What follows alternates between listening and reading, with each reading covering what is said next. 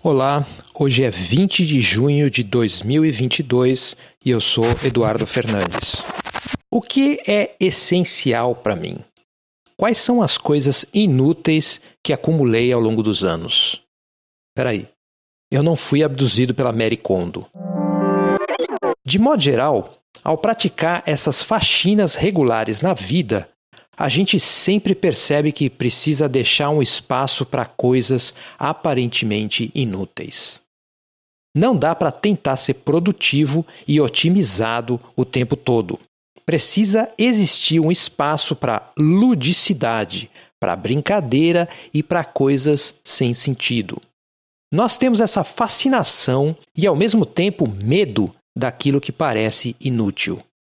E como a nossa sociedade é obcecada com a ideia de produtividade e de racionalidade, então talvez a gente tenha um desejo ainda maior por aquilo que é lúdico. Só que também precisamos transformar a diversão em algo produtivo.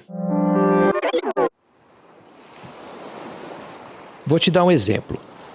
Estou em Garopaba, no litoral de Santa Catarina. O local é conhecido pelas praias frequentadas por surfistas. Eu nunca nem subi numa prancha, mas só de observar quem faz isso, noto que boa parte do que um surfista faz é esperar as condições propícias para praticar o seu esporte. Não se trata de entrar na água, de pegar uma onda, ticar o checklist e ir para casa.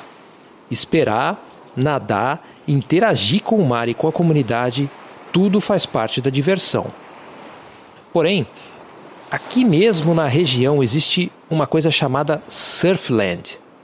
É um resort luxuoso que, entre aspas, resolve o problema do surf. As ondas são artificiais, estão sempre disponíveis, você não tem que fazer trilhas para chegar até aquela praia incrível, não precisa esperar e etc, etc. Por um lado, esse é o surf conveniente, o surf racional. Por outro lado, perdeu todo o resto da experiência caótica, lúdica e sensorial do esporte. De novo, você se pergunta: o que é essencial? O que você está eliminando? Mas, quando elimina o caos e a complexidade da experiência, que tipo de treinamento você faz consigo mesmo? Você está se treinando a se focar ou está ficando cada vez mais intolerante a lidar com surpresas? Ou está limitando a sua capacidade de extrair prazer de coisas simples que não podem ser vendidas e que não podem ser padronizadas? Agora vamos pensar na produtora de cinema A24. Ela ganhou fama investindo em filmes autorais e fora da curva, como Moonlight, de 2016 mas também lança comédias que misturam besterol com versões pop de questões filosóficas, como o recente Tudo ao mesmo tempo em todo lugar. De novo, é compreensível. Você precisa refletir, mas também precisa rir de coisas estúpidas. Porém, a A24 também aprendeu a capitalizar essa necessidade do lúdico e de pertencer a um grupo, vendendo merchandising relacionado aos seus filmes. Por exemplo, você pode comprar luvas de plástico que imitam os dedos de salsicha que aparecem em tudo ao mesmo tempo. Sem falar que você pode pagar 60 dólares por uma cópia do pingente que alguns personagens do filme enfiam no fiofó para ganhar superpoderes.